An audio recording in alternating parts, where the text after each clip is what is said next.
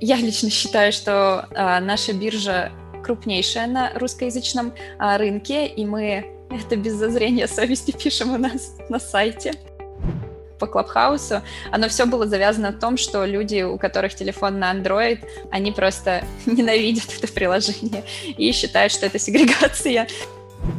Анонсируем еще раз, что у нас есть такая возможность, что рекламу в Telegram можно дарить вот, наравне со своим вниманием. Привет! У нас 56-й выпуск подкаста от IT Бизнес Брокер. С вами на связи Промонова Нина, руководитель ITBB и Телдери. Сегодня у нас интересный выпуск, ведущим которого является Денис Ларионов, а гостем Татьяна Воропаева, маркетолог сервисов Телега Ин и Телега Ио, биржа рекламы в телеграм-каналах, а Татьяна курирует направление перформанс-маркетинг и контент-маркетинг. В этом выпуске мы, конечно же, поговорим о Телеграм, Стоит ли в него сейчас заходить?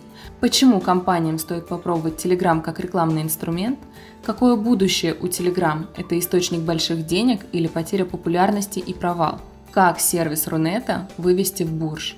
И о хайповом на сегодняшний момент направлении Clubhouse. Будет интересно, не переключайтесь. Добрый день. Привет, Денис. Рада познакомиться. Взаимно. Мы тут уже договорились с Таней, что будем общаться на «ты», так будет проще нам и, надеюсь, слушателям тоже.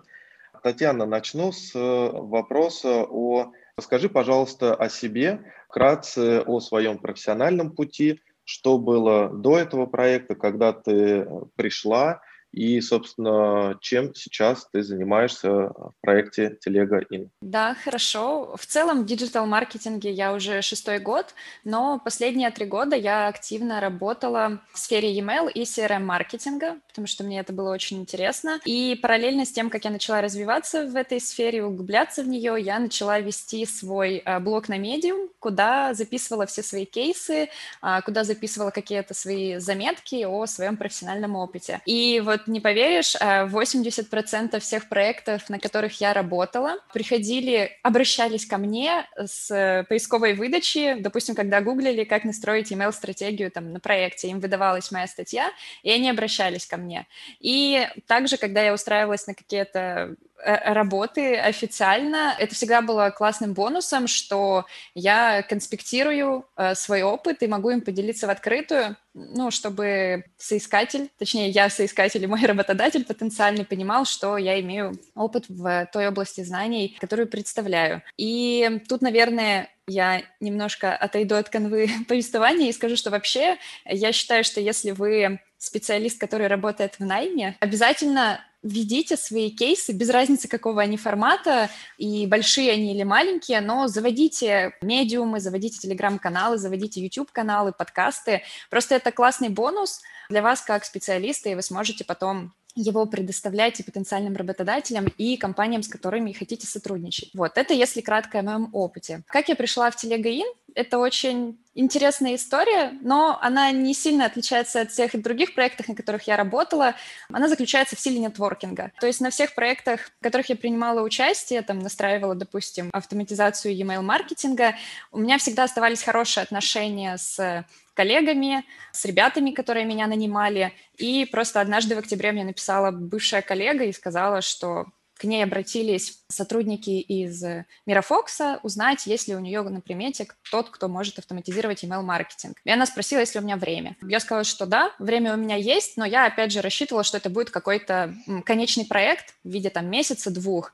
И так меня связали с Димой Зайцевым, это визионер сервиса. И месяц как раз-таки я разрабатывала стратегию по email-маркетингу.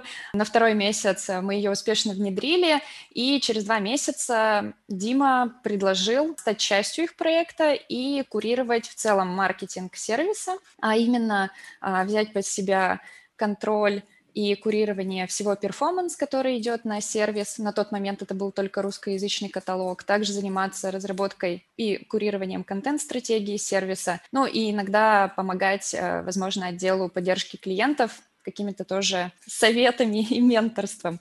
Вот так вот с октября, где-то, наверное, с середины я присоединилась к команде, чему очень рада. Замечательно. Ты рассказала о силе личного бренда. Я тут полностью согласен.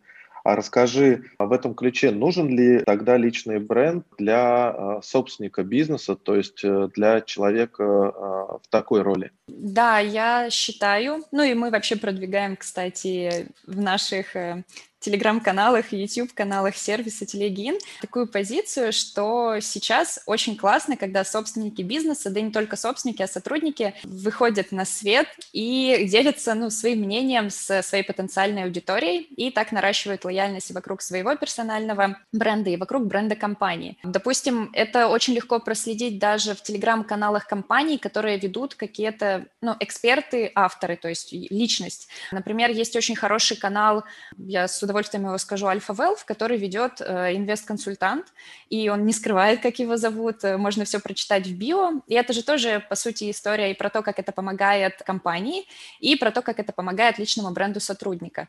Поэтому, если у вас есть время, потому что чаще всего это всегда упирается во время. Ты вроде бы хочешь начать вести, что-то снимать, но без четко прописанного контент-плана все сроки срываются, и ты все переносишь, переносишь. Вот, поэтому если у вас есть время и возможности, наверное, возможности в рамках того, что вы четко пропишете, вот сядете и пропишите контент-план, например, на несколько месяцев вперед, да, то это очень классный инструмент, и он никогда меня не подводил вот за эти три года точно. То есть это только одни бонусы я от него получаю, и как человек, и как профессионал. Чтобы, да, далеко не углубляться, угу. вот буквально еще вопрос. Я знаю, что Олег Тиньков, э, он сам написал, когда опубликовал свой пост на VC, что лично он э, пишет э, только вот на VC и, собственно, в Instagram. А подскажи с твоей точки зрения, какие каналы для собственника бизнеса и для его личного бренда ты видишь самыми такими эффективными? скажу свой, наверное, топ. Ну, точнее, я скажу так, а, где я люблю следить за собственниками бизнеса, в особенности за какими-нибудь стартап-предпринимателями, вот, потому что у них всегда куча новых идей и интересных историй. Наверное, мой топ первый — это YouTube, но он самый трудозатратный. Но мне нравится просто визуальная составляющая, когда я и слышу, и вижу человека но он, опять же скажу, трудозатратный, нужна камера хотя бы в формате телефона. Инстаграм — отличный способ, его используют не только представители компаний, но и различные блогеры, но сейчас наметилась такая тенденция, что огромное количество инстаграм-блогеров, они перетаскивают свой трафик в Телеграм и начинают использовать Телеграм как тоже площадку для создания и генерации контента. А почему они это делают? Тут вопрос, в, точнее не вопрос, а ответ в особенностях Telegram как платформы. А Telegram — это мессенджер, и у него стопроцентная доставляемость. То есть если ты в Instagram опубликовал пост, то благодаря умной ленте а, не все твои подписчики его увидят а возможно, ты там рассказывал, что вы запускаете новое направление, и вам нужны или новые, там, допустим, сотрудники, или там тестеры, и тебе хочется, чтобы все подписчики это прочитали, а, допустим, в Инстаграм увидят не все. Но в Телеграм такой проблемы нет. Э, все подписчики твоего канала, им всем доставится твое сообщение. Вопрос лишь только в том, отключен или включен у них нотификации, и увидят они это сразу или, допустим, через неделю. Поэтому мой рейтинг, наверное, это YouTube, это Telegram, в Инстаграм, если честно, я сама давно не сижу, вот, я потеряла интерес к этой соцсети. Вот, наверное, такой топ-2. Ну и, конечно же, если говорить про VC, то это формат блогов. Это сопоставимо с созданием контента на YouTube. Возможно, даже еще сложнее, потому что на YouTube ты можешь э, такой фристайл наговаривать какие-то свои мысли, то создание блога своего — это еще какой-то редакторский труд. Возможно, у тебя есть сторонний редактор, но тебе все равно нужно сесть и набирать этот текст. А потом ты будешь вычитывать, тебе будет что-то не нравиться, и ты будешь застревать в цикле корректировок, мне кажется. Поэтому YouTube, Telegram и блоги — мой топ-3. Ну, еще добавлю, что на VC, так как это сторонняя площадка, и ты там скорее гость, там нет возможности править неугодные комментарии. Для кого-то это тоже может стать таким важным фактором. Кстати, да, да. Друзья, спасибо за то, что слушаете этот выпуск. Если у вас есть какие-то идеи и рекомендации, напишите нам в личные сообщения. Еще вы можете оставить отзыв. Это поднимет подкаст в поисковой выдаче и его сможет послушать большее количество людей. Если вы слушаете нас с помощью iPhone или другого устройства Apple, то оставить отзыв можно в iTunes на странице подкаста. Кроме этого, написать можно на наших страницах в Facebook или ВКонтакте. Ссылки традиционно можно найти в описании подкаста. А ты упомянула Дмитрия э, Зайцева и сказала, что его роль визионер. А да. подскажи, пожалуйста, что за роль, и тогда более широко задам вопрос. Э, в целом расскажи, пожалуйста, как создавался проект Телега Ин, роль Димы и какие пути произошли, в том числе как раз упомянутый тобой э, холдинг Мирафокс, в какой момент стал сопричастен к этому проекту. Хорошо, я кратко сейчас об этом расскажу и, наверное, больше сконцентрируюсь на том тайминге, когда я присоединилась к проекту, потому что все остальное, что было до меня и до Димы Зайцева, оно как бы не особо мне известно, но там и ничего суперактивного и не происходило.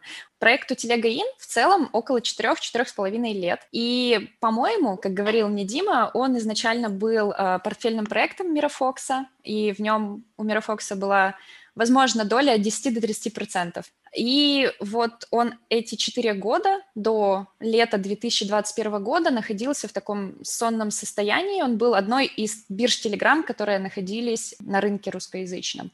То есть активного какого-то... Я, извини, да. перебил, уточню. 20-й, наверное, год лета, да? Да, извини, 20-й. Мы же сейчас живем в 21-м. Да, 20 год. Спасибо за комментарий. А, да, до 20 года он находился в таком сонном состоянии. И Суть в том, что где-то в июне или в июле Дима Зайцев, он на тот момент э, вел какое-то время свой телеграм-канал, то есть начинал его тоже как э, какой-то авторский проект, потому что вся его долгая карьера в виде там 10-15 лет была всегда сосредоточена в маркетинге и в пиар. И просто в определенный момент он заметил, возможность, как раз весна-лето 2020 года, возможно, ты точную дату помнишь, когда Роскомнадзор снял ограничения с а, он понял, что вот-вот скоро Telegram а, взорвется как рекламная площадка, то есть туда прильнут рекламодатели и в том числе коммерческие рекламодатели. В общем-то, то, что мы сейчас наблюдаем, крупные бренды. И он описал стратегию того, Точнее, я бы даже так сказала. Он вел свой телеграм-канал и по своим сторонним проектам а, закупал рекламу в телеграм-каналах. И просто в один момент понял, наверное, так же, как и я, потому что у меня тоже был опыт а, покупки рекламы в телеграм, что это ужасно неудобно, когда у тебя большие бюджеты. А большие бюджеты, я скажу, что вот 50 тысяч рублей потратить в телеграм, если ты будешь их переводить а, напрямую владельцам каналам, это уже ну, сложно достаточно, потому что тебе придется это делать на карты физических лиц, потому что чаще всего владелец канала – это физлицо.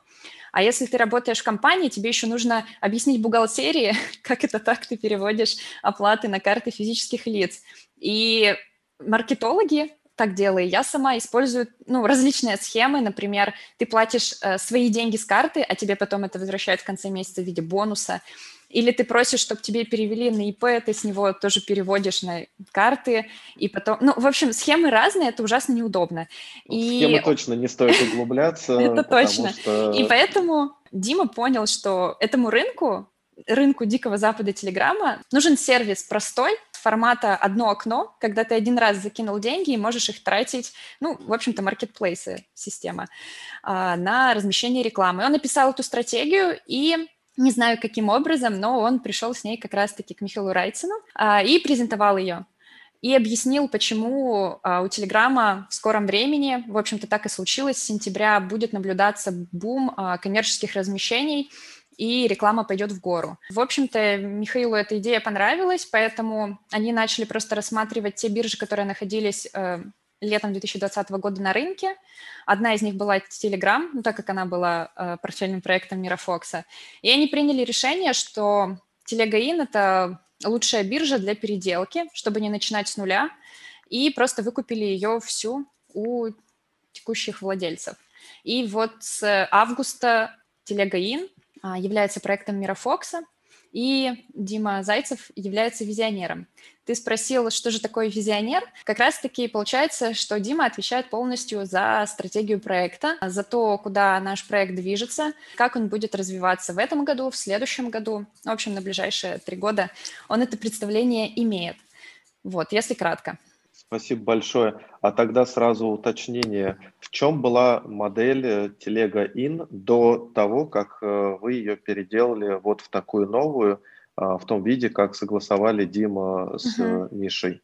Ну, вообще, Телега до того момента, как стать обновленной версией, была тоже маркетплейсом, но там были некоторые недочеты. Я точно знаю, что в сентябре мы поменяли, например, комиссионную модель. Она стала плоской. До этого там была какая-то хитрая схема, которая не очень нравилась ни владельцам каналов, ни рекламодателям, и мы ее упростили. И, наверное, отличий больше нет. Единственное, что далее мы просто начали наращивать функционал на ней. То есть она была просто как каталог телеграм-каналов с возможностью сделать заказ. А сейчас же у нас э, уже несколько каталогов, у нас появляется аналитика, у нас есть телеграм-боты. Ну, в общем, мы просто начали наращивать мощности функциональные на нашей бирже.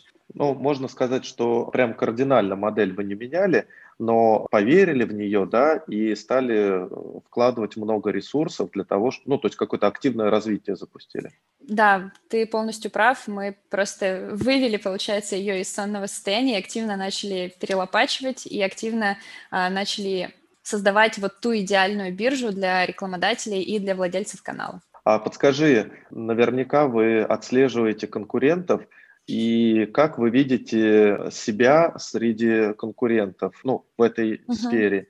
И, может быть, сможешь назвать конкурентов, uh-huh. в чем их сильные и слабые стороны? Вообще, конкуренты, конечно же, у Телегиин есть. Это несколько десятков бирж, и вот последнее время, это с начала 2021 года, их появляется все больше и больше, но они все маленькие и не консолидированные.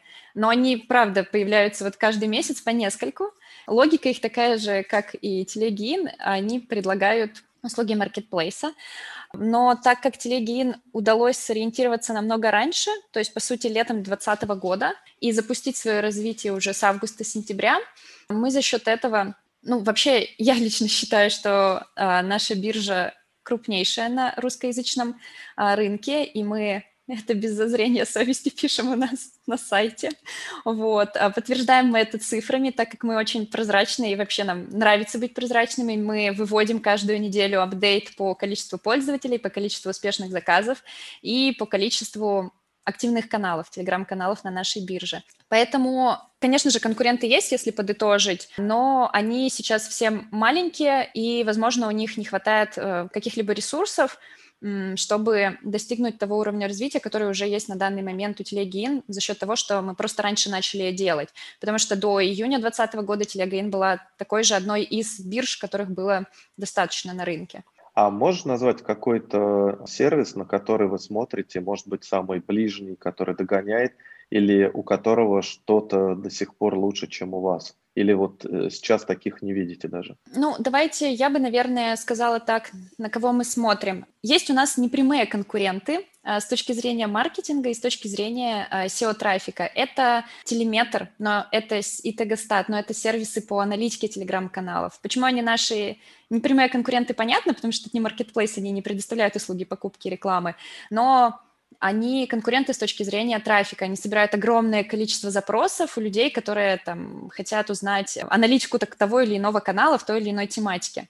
Вот, поэтому мы на них равняемся, в особенности при разработке и когда планируем внедрение, например, какого-то нового функционала. В Телегин не было никогда сильной аналитики, и вообще не было аналитики до наверное, февраля 2021 года. Вот несколько недель назад у нас появилась на сервисе аналитика телеграм-каналов, и мы дальше будем продолжать развиваться в этом направлении. А если говорить о прямых конкурентов, но, наверное, я ориентируюсь на тех, кого я могу увидеть в выдаче а, на англоязычном рынке и на русскоязычном рынке. Есть такая платформа AdGram, их основное преимущество в том, что они, у них сейчас хорошая позиция выдачи на англоязычном рынке, но мы подтягиваемся, а, но на русскоязычном рынке я бы не сказала, что а, они сильный конкурент нашей бирже, но с точки зрения вот конкуренции за англоязычных пользователей, да, мы считаем конкурентом, и я слежу там ежемесячных отчетах между, вместе с нашим SEO-специалистом и сравниваем наши показатели относительно них. Понял, спасибо. Если завершать вопрос конкурентов, допустим, наш подкаст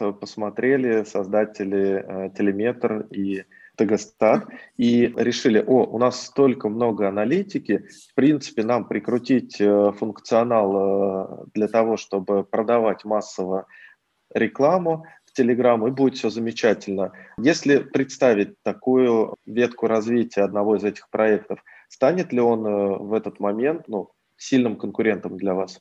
Ну, идея разумная, да, но тут вопрос в том, есть ли на данный момент у них ресурсы и найдутся ли они в таком кратком временном промежутке. Потому что, чтобы даже сделать функциональность маркетплейса, продумать какие-то те же комиссионные модели и прочие моменты, нужно время, руки и деньги.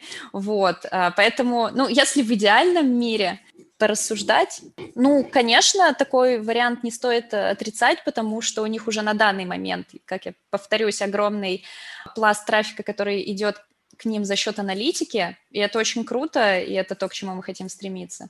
Поэтому, возможно, да, такого варианта не стоит отрицать, они могли бы поконкурировать с нами, если смогли бы в короткий промежуток времени прикрутить вот Marketplace на свой сайт. Но вопрос в том, что они же и так зарабатывают э, хорошо на своей модели. У них, по-моему, подписная модель или нужно оплатить кабинет, подписная, да, каждый месяц нужно оплачивать да. доступ к кабинету, но тоже отличная модель монетизации, с которой, мне кажется, они очень хорошо зарабатывают. Повторюсь, потому что у них а, миллионный трафик на ресурс. Я понял, спасибо. Ты рассказала о том, что а, за последнее а, время а, вы добавили как раз к себе аналитику. А, также рассказывала о том, что вы сделали более понятными плоские тарифы. А есть ли еще какие-то моменты, такие важные вехи, которые ну вот с лета 2020 года вы реализовали в рамках э, сервиса Телега Ин? Да, первый важный мы создали и продолжаем развивать наши Telegram-боты. Зачем они нужны? Раньше в телеге in, если приходил заказ, э, то он приходил э, нотификации только на e-mail, и это достаточно неудобно, особенно если ты владелец телеграм-канала. А, поэтому логично, мы создали Telegram-бота, который дублирует э, как раз-таки на данный момент функциональность только нотификаций. То есть владельцам канала или рекламодателям приходят быстро какие-то оповещения, и они могут на них реагировать. А почему здесь важно отметить, что быстро? Потому что наш сервис привязан к определенным таймлайнам, и если владельцу канала пришел заказ, то он обязан отреагировать на него в рамках 24 часов. Отреагировать в плане, берет он заказ в работу и размещает рекламу или отказывается. Ну и также, если он принял заказ заказ работу в рамках 36 э, часов он должен сделать публикацию. А, поэтому здесь формат того, чтобы они быстро получали оповещение, очень важен. А также мы в начале этого года внедрили на свою платформу для удобства рекламодателей а, редактор постов. Объясню, что это такое. Раньше рекламодатель вписывал текст рекламного сообщения просто в формат редактора без какого-либо форматирования текста. То есть если он хотел, допустим, выделить заголовок жирным, то он не мог этого сделать, и ему приходилось в комментариях написать, что вот выдели заголовок жирным. То сейчас есть полноценная возможность редактировать и форматировать текст как ты хочешь, то есть выделять ссылки, делать курсив, делать жирным и видеть, как это будет выглядеть в канале рекламодателя. И одновременно с этим такой вот полноценный отредактированный пост прилетает владельцу канала, и он видит то, как он должен опубликовать его у себя в канале. Тем самым он избегает ошибок. Например, он не добавил в, в это определенное слово ссылку, здесь он не выделил жирный курсив. Очень часто от рекламодателя прилетают негодования, что пост не соответствует требованиям. А вот сейчас мы это полностью исключили за счет э, такого редактора постов. И далее у нас в планах э, на базе Telegram-бота, про которого я говорила, сделать в целом бот-автопостер. В Telegram есть крупные боты-автопостеры, которые помогают владельцам каналов, ну, в общем, делать отложенные посты посты, удалять их, как-то редактировать. И мы хотим заняться разработкой аналогичного, но это мы будем делать как раз-таки с целью, чтобы вот на 100% упростить работу нашим владельцам каналов, а, чтобы у них вообще, допустим, не было потребности а, потенциально заходить на веб-версию биржи. В идеале мы хотим, чтобы наши пользователи могли создавать, э, редактировать, отправлять заказы полностью через мессенджер.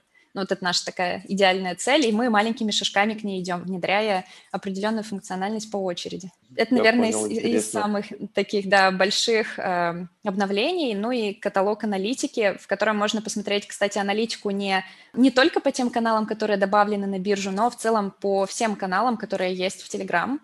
Круто. А по поводу бота, да, класс, классная uh-huh. идея, и особенно вот э, ваш путь в развитии – подскажи, вы рассматриваете вариант э, только самостоятельно, своими силами эм, реализовать тот функционал, который э, ты описала, или все-таки в том числе смотрите опцию а, какое-то из решений приобрести и дальше уже доработать для себя, чтобы сократить время? Вообще все доработки на нашем сервисе, и в том числе, если они касаются э, Telegram, мы делаем своей in-house командой. У нас есть команда разработчиков, и у нас в планах ее увеличивать количественно, потому что нам очень нужны руки разработчиков, которые как раз-таки смогут ускорить процесс реализации вот тех планов, которые мы задумали в рамках Telegram-бота. Поэтому у нас не было в мыслях нанимать какую-то аутсорс-команду или пользоваться готовым решением. А, мы планируем это делать своими руками. А, раз уж мы коснулись команды, а, расскажи, пожалуйста, о составе вашей команды. То есть где вы находитесь физически, то есть все в одном офисе, или часть в офисе часто распределена удаленно, пандемия э, внесла серьезные изменения в целом формат работы многих компаний. И э, ну, состав команды, да, вот сколько кого у вас и кто чем занят. У нас на 100% распределенная команда. Мне кажется, даже сотрудники, которые работают больше, чем я, ни разу не видели друг друга, кроме Зума. Вот, живем мы э, в разных географических точках, даже с разницей в часах ну, наверное, максимально это часа три получается. Вот, ну, комфортная для работы, но, кстати, хочу отметить, что, возможно, мы дальше обратимся к нашей международной версии, но с развитием международной версии мы будем нанимать э, сторонних сотрудников, англоязычных, особенностей из Индии, и там, конечно, разница в часах побольше будет, будем как-то подстраиваться, вот, но пока что мы все находимся плюс-минус в одном часовом поясе, а просто в разных странах. Если глобально смотреть э, на нашу команду, то э, у нас есть отдел э, маркетинга. Самый, наверное, большой отдел – это отдел по работе с клиентами. Там у нас есть руководитель и менеджеры, ну, в количестве, мне кажется, 6-7 человек. И они как раз-таки помогают коммерческим проектам реализовывать свои стратегии в Telegram. То есть э, размещают компанию, следят за ее эффективностью, предоставляют отчеты. И вот вся такая работа в рамках наших тематических пакетов. Но в целом, чтобы пояснить, э, через нашу биржу можно самостоятельно размещать рекламу, то есть вы просто пополняете бюджет и размещаете, покупаете, выбираете все самостоятельно. Но также вы можете приобрести тематический пакет, они у нас достаточно идут от небольшой суммы, по-моему, сейчас от 26 тысяч и выше, там э, сумма бесконечная, и этот формат подразумевает то, что за вас всю работу будет делать ваш персональный менеджер. Вот именно про таких менеджеров я и говорю. А далее у нас есть отдел разработки, в нем э, сейчас есть чудесные э, ребята, которые занимаются разработкой, связанной с нашим веб-сервисом, и есть специалист, который концентрируется только на разработке в Telegram, и как раз-таки пишет нам всех телеграм-ботов. И есть отдел поддержки, а, он очень важный. Я, кстати, это только поняла, начав работать на маркетплейсе, потому что такого огромного количества обращений в саппорт я никогда и нигде не видела. А, поэтому ребята из поддержки, наверное, соизмеримы с отделом менеджеров и отделом продаж. А, наверное, самый маленький отдел на январь, это был как раз-таки маркетинг в лице меня и аутсорсных сотрудников, но с февраля мы решили его э, расширить еще сотрудниками в инхаус, потому что так проще коммуницировать все равно. А, и теперь нас чуть побольше. Но если говорить в цифрах, то, наверное, наша команда — это 15-20 человек. Вот так вот. Возможно, чуть больше 20, но наверное, до 20. Я давно не пересчитывала нас, но на конец года, когда я делала итоговые презентации по компании, нас было 15. Вот. Но каждый месяц прирастаем. А по поводу того, как мы находим сотрудников, ты спросил тоже. Вообще я придерживаюсь мнения, что очень круто находить сотрудников э, благодаря своей сети нетворкинга. Ну, то есть я под свои задачи всегда в первую очередь обращаюсь к своей записной книжке и смотрю, грубо говоря, с кем я уже сотрудничала по определенному направлению.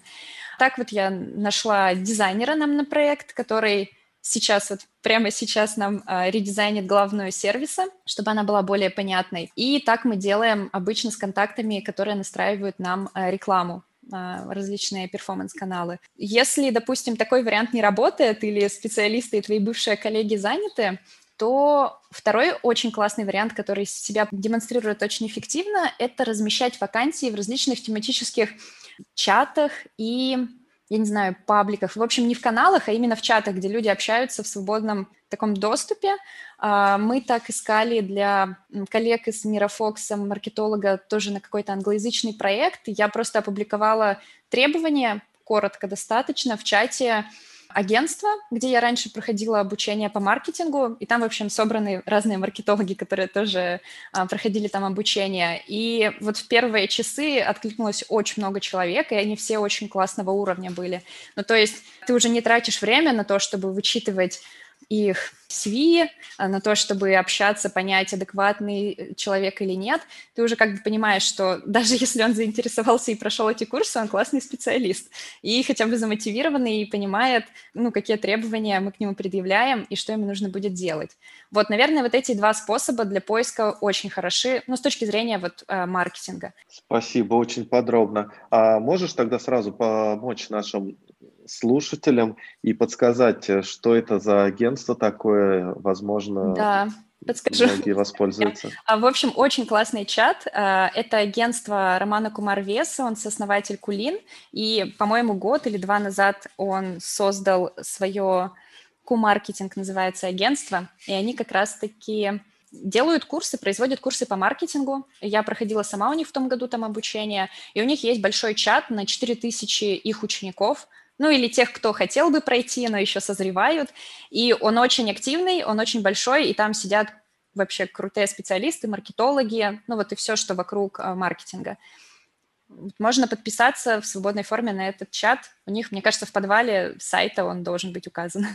Еще парочка доп. вопросов. Ты упомянула, что увидела, как поддержка просто огромное количество обращений обрабатывать. А можешь назвать цифры, к примеру, сколько может быть в пике обращений в день или в час? Ну, я не хотела бы врать, поэтому точную цифру не скажу, но у нас, сейчас объясню, у нас поддержка тоже работает на базе Telegram-бота. И я, в общем, подписана на этого бота и вижу все эти нотификации. И визуально они сыплются, наверное, ну, по одному обращению в минуту точно. Меня в рабочее время достают, поэтому я его замьютила. А, но также хотела бы сказать, что поддержка обрабатывает не только вопросы, но она еще также модерирует телеграм-каналы, которые хотят добавиться к нам на биржу.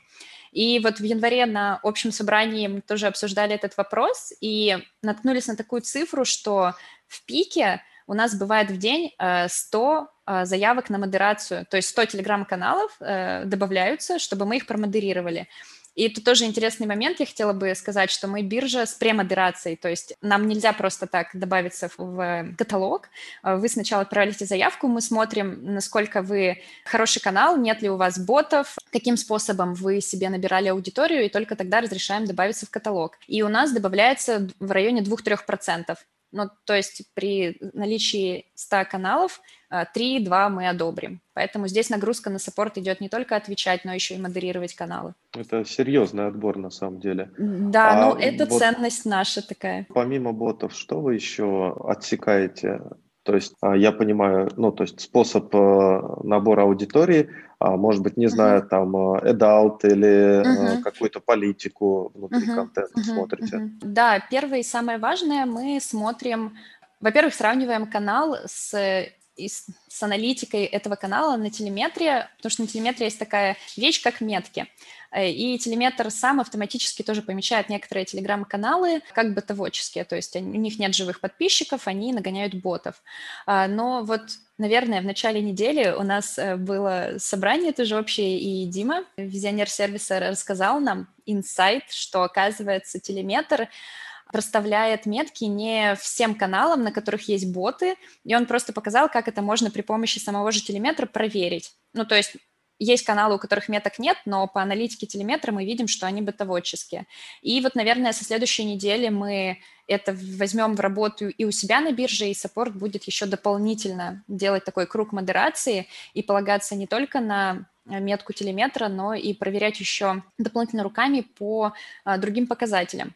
А, поэтому это первый важный аспект. Второй аспект у канала а, должно быть 500 подписчиков. То есть ниже 500 подписчиков мы не берем к себе в каталог, поэтому это тоже такое микроограничение.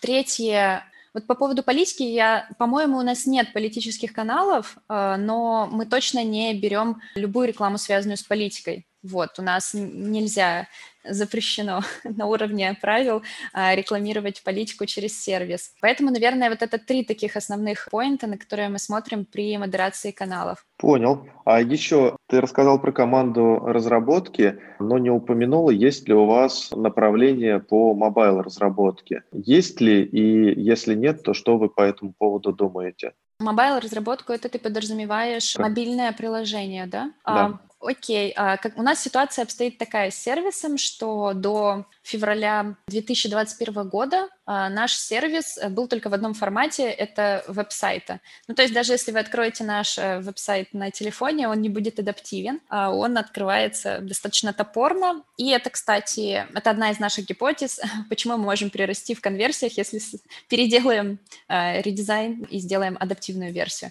Вот, а, поэтому осознав этот факт, мы, в общем, решили, что нам нужна адаптивная версия, а, чем мы с февраля активно занимаемся.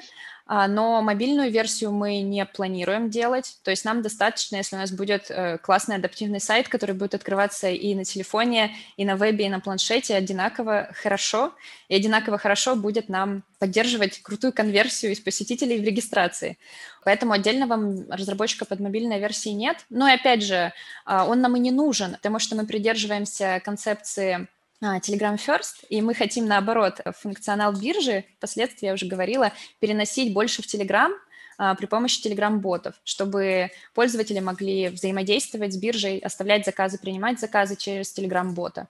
Поэтому, возможно, будем наращивать команду разработчиков, работающих с Telegram. Как раз э, мы упоминали, и теперь хочется уточнить по поводу вашего э, зарубежного направления. Я видел, что э, у вас есть свой канал, вы там публикуете цифры, и рост в Рунете, он, конечно, серьезно впечатляющий. А зарубежное направление, оно так как-то аккуратненько э, прирастает и достаточно медленно. Расскажи о том, когда вы запустили это направление, как оно себя чувствует и э, как, какие ваши планы в эту сторону. А, направление англоязычный каталог Телега.io мы запустили в середине января как только вышли с январских праздников. Ну, то есть технически у нас э, каталог был готов уже в конце декабря, но активную маркетинговую кампанию включили там с 20-х чисел января. У нас какая цель на данный момент и на, ну, вот, на ближайшие три месяца? Это увеличить количество регистраций на бирже англоязычной, и мы достигаем это достаточно такими простыми способами. Мы закупаем рекламу в самом Telegram, как мы делаем на постоянной основе на русскоязычной версии, и настраиваем контекст и таргетированную рекламу в социальных сетях, но делаем это строго по горящим запросам. То есть э, мы таргетируемся на весь мир – и нам важны только те люди и та аудитория, которая ну, вот на данный момент созрела для того, чтобы покупать рекламу в Телеграм. И мы как раз-таки таких ребят выискиваем, тех, кто вводит, как заработать на своем Телеграм-канале, как купить рекламу в Телеграм, и вот все в таком духе. И, наверное, что мы еще делаем из интересного? Ну, да, наверное, это вот два важных аспекта, которые мы сейчас делаем э, в маркетинге, поэтому мы идем а, такими размеренными, спрогнозированными шагами. У нас есть план, что через там, 3 месяца, через 6 месяцев мы хотим, чтобы трафик на нашем сайте был такой, и чтобы количество пользователей было определенное и мы к нему успешно двигаемся. А по поводу того, какие мы вообще страны выделяем, которые сейчас активно пользуются и регистрируются на нашей бирже, это, конечно же, Индия в первую очередь, потому что Индия вообще занимает топ по пользователям активным Telegram. И если посмотреть на тот трафик, который к нам приходит с рекламы, то это процентов 70 это ребята из Индии, говорящие на английском языке. Это ребята, у которых есть телеграм-каналы, причем с очень большой аудиторией, ну, учитывая, что Индия вообще большая страна, поэтому там как бы увидеть канал, который регистрируется у нас со 100 тысяч подписчиками и более, это нормальная история. Поэтому очень много индусов и, наверное, еще Малайзия и Индонезия. Вот это три стран, которые активно регистрируются на нашей бирже. А с точки зрения рекламодателей, мы по ним тоже у нас разработана стратегия, как по ним можно прирастать, и мы начали с самой ну, самой легкой ниши, которая вот прямо сейчас в моменте может принести деньги, это криптопроекты, потому что если посмотреть на Telegram за рубежом, то в нем сосредоточена огромная комьюнити, потому что все зарубежные криптопроекты используют Telegram как площадку, чтобы объединять э, свою аудиторию. Они используют чаты, у них очень большие активные каналы. И они хотят наращивать еще свою аудиторию, поэтому к нам обращаются такие компании и закупают э, рекламу при помощи персональных менеджеров. Это вот та тематика, с которой очень легко было стартовать вот сейчас, потому что она очень активна. Плюс, учитывая, что биткоин еще, по-моему, в конце января или в начале февраля активно рос, за счет этого рекламодателей было ну, огромное количество. Вот, сейчас мы чуть-чуть корректируем наши тематики и активно привлекаем рекламодателей и владельцев каналов образовательных, потому что еще одна ниша, которая очень ярко выделяется, особенно в Индии, это тема образования, потому что они используют Telegram а, как площадку для обмена любого образовательного контента. Вот, мы даже раскопали где-то статью прошлого года, в которой рассказывается со списком прямо популярных образовательных каналов, почему они стали популярны, потому что у них какой-то есть госэкзамен, которому готовиться на коммерческой основе очень дорого, а, так как это достаточно небогатая страна, они стараются в обход и как-то взаимопомощью помогать друг другу, поэтому образовательная тематика у них очень популярна. И мы сейчас ищем рекламодателей в этой сфере, потому что каналов в образовательной тематике в Индии очень много, и они у нас сейчас в каталоге присутствуют. Интересное развитие. С точки зрения криптовалюты у меня, конечно, сразу возник вопрос, насколько вы э, уделяете время, ресурсы модерации рекламных кампаний, потому что в этой сфере достаточно много различных э, мошеннических схем, пирамид и прочего. Uh-huh. В том числе поэтому э, в Телеграме, э, ну, может быть активно развита эта история, ну, потому что где-то в других вертикалях просто ну, не пропускают модерация uh-huh. какие-то моменты. Uh-huh. Ну, здесь действует несколько вещей. Первое, если мы говорим о проекте, который хочет рекламироваться. Самый первый барьер, на который наткнется, это э, владелец канала, где он хочет разместить рекламу. Потому что очень многие владельцы каналов, они очень, особенно если это авторский канал, а не канал из какой-либо сетки, они очень серьезно относятся к выбору контента и могут просто, например, не одобрить размещение такой рекламы. Это вот э, первый вариант. А второй вариант, мы э, можем получать э, фидбэк не только как от э, рекламодателей, не только как от владельцев каналов, но еще и в целом, допустим, от читателей какого-то канала. Ну, то есть нам бывают моменты, когда приходят люди, какие-то пользователи мессенджера, и могут, например, написать э, какое-то свое мнение, допустим, о какой-то рекламе или о каком-то канале, и мы к этому тоже относимся всегда как бы с интересом повышенным, потому что такой фидбэк помогает нам э, дополнительно модерировать или каналы, если это касается каналов, или набирать какой-то опыт с точки зрения тематик и рекламодателей. Ну, то есть вот такой фидбэк нам тоже помогает как-то контролировать всю эту историю. И третий, наверное, это вот все проекты, о которых мы говорим, связанные с криптовалютой, они очень часто имеют немаленькие бюджеты, и они всегда проходят через персонального менеджера.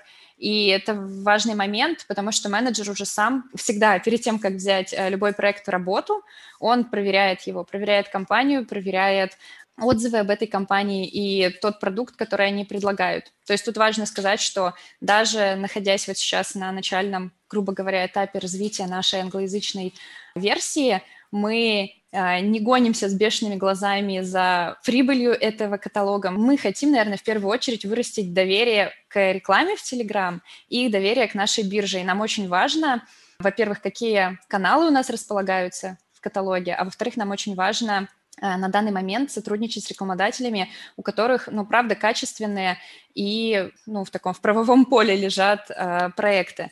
Поэтому вот это мой такой ответ на вопрос. Мы за этим очень четко следим, особенно на англоязычном рынке. Спасибо за подробный ответ. Расскажи, пожалуйста, про э, команду. Вот, по сути, у вас получается с января оказалось два э, проекта, да, Телега Ин, Телега IO.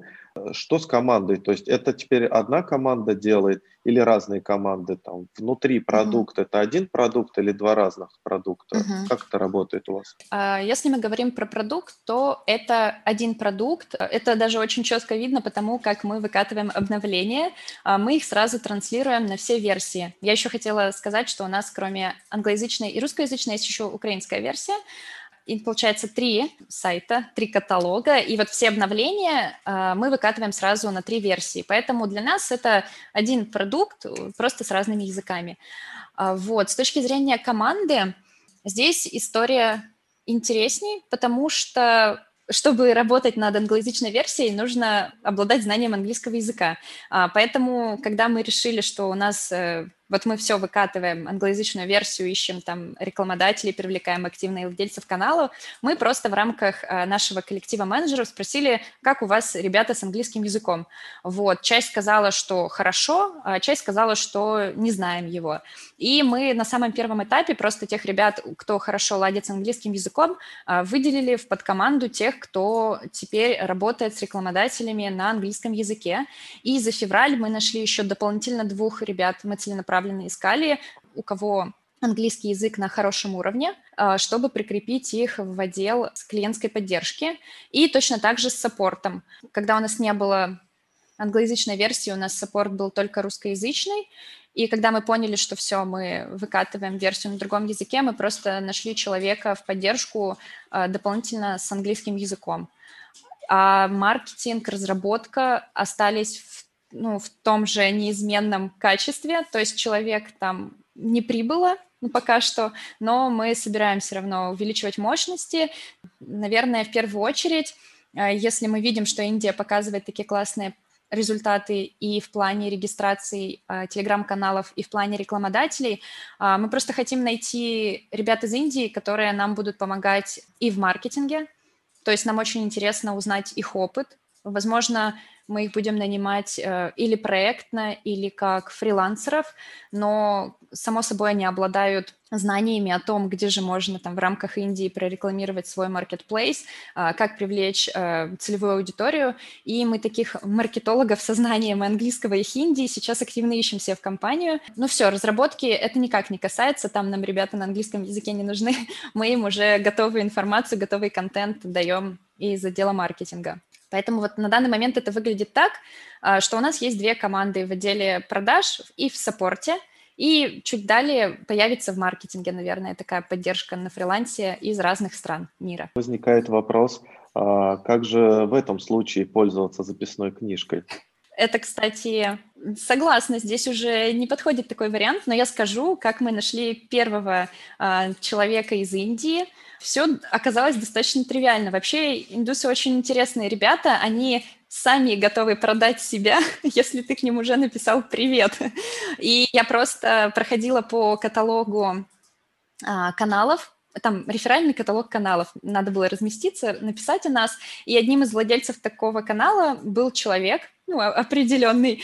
И мы все оплатили размещение, и он пишет через неделю, знаете, я посмотрел ваш проект, а я бы мог быть вам полезен. А, давайте обговорим наши условия. И он просто сам к нам пришел, хотя на тот момент мы еще даже не, не инициировали поиск зарубежных сотрудников. Вот, поэтому таким образом к нам пришел. Но это, конечно же, случайный образ. вот, и вряд ли кто-то еще к нам так придет. Наверное, будем искать через владельцев телеграм-каналов. Это тоже очень хороший источник потенциальных сотрудников, потому что можно просто найти, допустим, тематические каналы, например, если они пишут об IT, то с большой долей вероятности, возможно, он как-то к разработке относится. А если он пишет, ну, какие-то отстраненные темы, то, возможно, он нам подойдет на саппорт.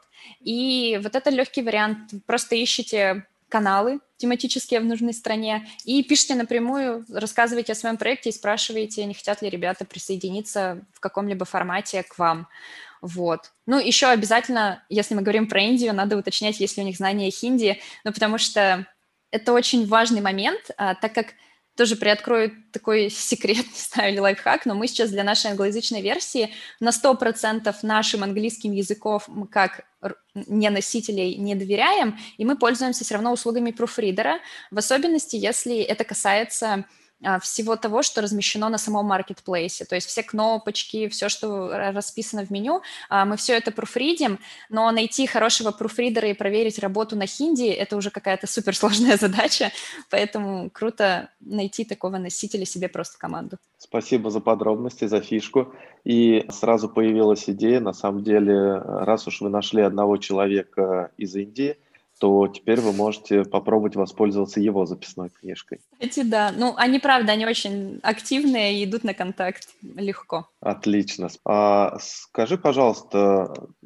наверное, уже завершая вопрос про зарубежный вот этот опыт, за то время, что вы развиваете теперь уже э, два проекта, какие различия в маркетинге э, вы заметили или используете э, в работе с ну, такими разными рынками, как Россия и, ну, допустим, Индия?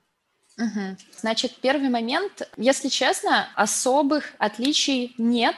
Я пользуюсь, ну, практически на всех своих проектах достаточно такой выверенной годами схемой, что мы выбираем огромный пул э, каких-то маркетинговых каналов, особенности это касается performance-каналов, э, выделяем определенный тестовый бюджет, допустим, это 500 долларов, готовим креативы и тестируем на одну целевую аудиторию в каждом из э, каналов наше а, обращение рекламное и смотрим на его отдачу. Ну, мы делаем так на русскоговорящей версии и на англоязычной версии. А, но есть одно прямо существенное отличие, о котором я, если честно, не знала, и оно стало для меня открытием. Этой механикой со мной поделился как раз-таки Дима Зайцев. А, мы на англоязычной версии используем баунти-программы. Что это такое, кратко скажу. А, по-моему, этот термин пришел как раз-таки из ICO проектов, но я до него не слышала об этом. И суть заключается в том, что вы готовите очень простые, короткие задания, а, допустим, а, перевести текст о вашем ресурсе, а, перевести видео, какое-то промо-видео, или там перевести посты в соцсети, и выкладываете, и каждому этому заданию назначаете небольшую стоимость, 1, 2, 3, 5 долларов. У нас, по-моему, максимальное задание стоило 5 долларов. Вот, и публикуете это на своем сайте, а дальше тиражируете в комьюнити э, баунтистов. Э, в нашем случае такие комьюнити в англоязычном рынке очень сильно развиты в Telegram. И мы за январь и за февраль за счет вот нашей баунти-программы за очень небольшие деньги, у нас задание 3 доллара, по-моему, стоит, э, смогли уже, по-моему, на трех языках и в 100 различных YouTube-каналах растиражировать наше промо-видео, и еще около там свыше десятка ребят на английском просто в разных странах разместили информацию в различных отзывиках и каталогах.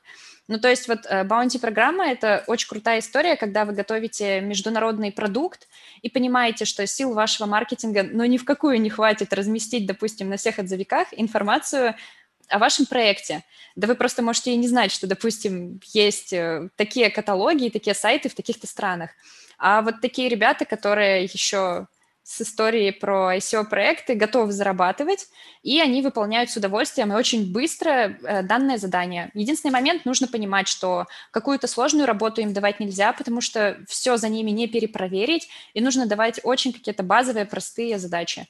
Вот такой инструмент мы сейчас используем, и он нам очень нравится за счет него мы так э, по крошечкам можем собирать и поисковый трафик из разных стран и рассказывать о себе.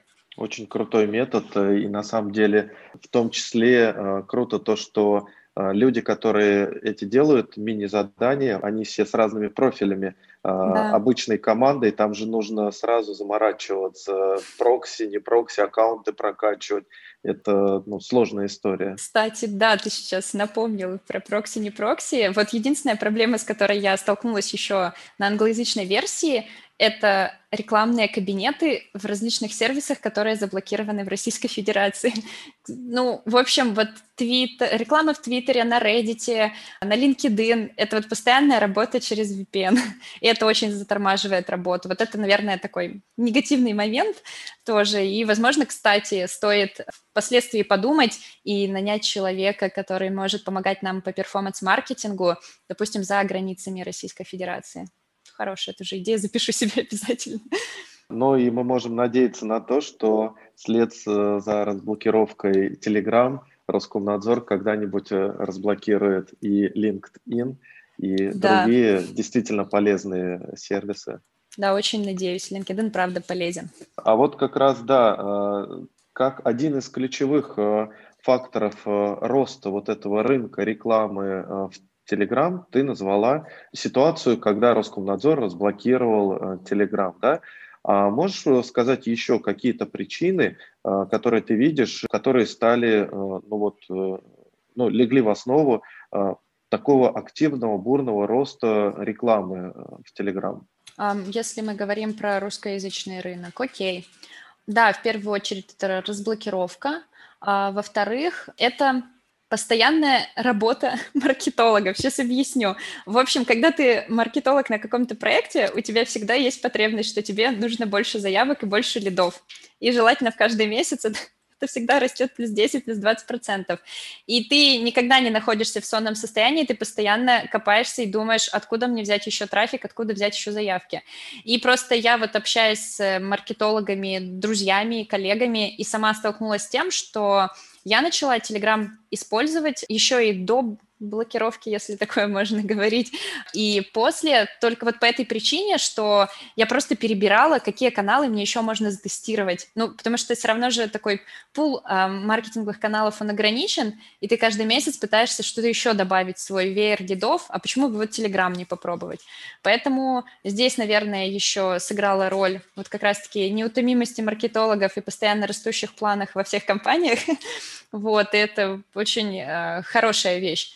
И, наверное, Важный момент еще третий, что очень много блогеров а, после разблокировки Telegram, я уже об этом говорила, а, начали переводить свою аудиторию в Telegram. То есть они сами или через а, каких-то иных лидеров мнений поняли, что Telegram – это крутая площадка, а, в которой активность с аудиторией намного качественнее, чем, допустим, в Instagram или на YouTube.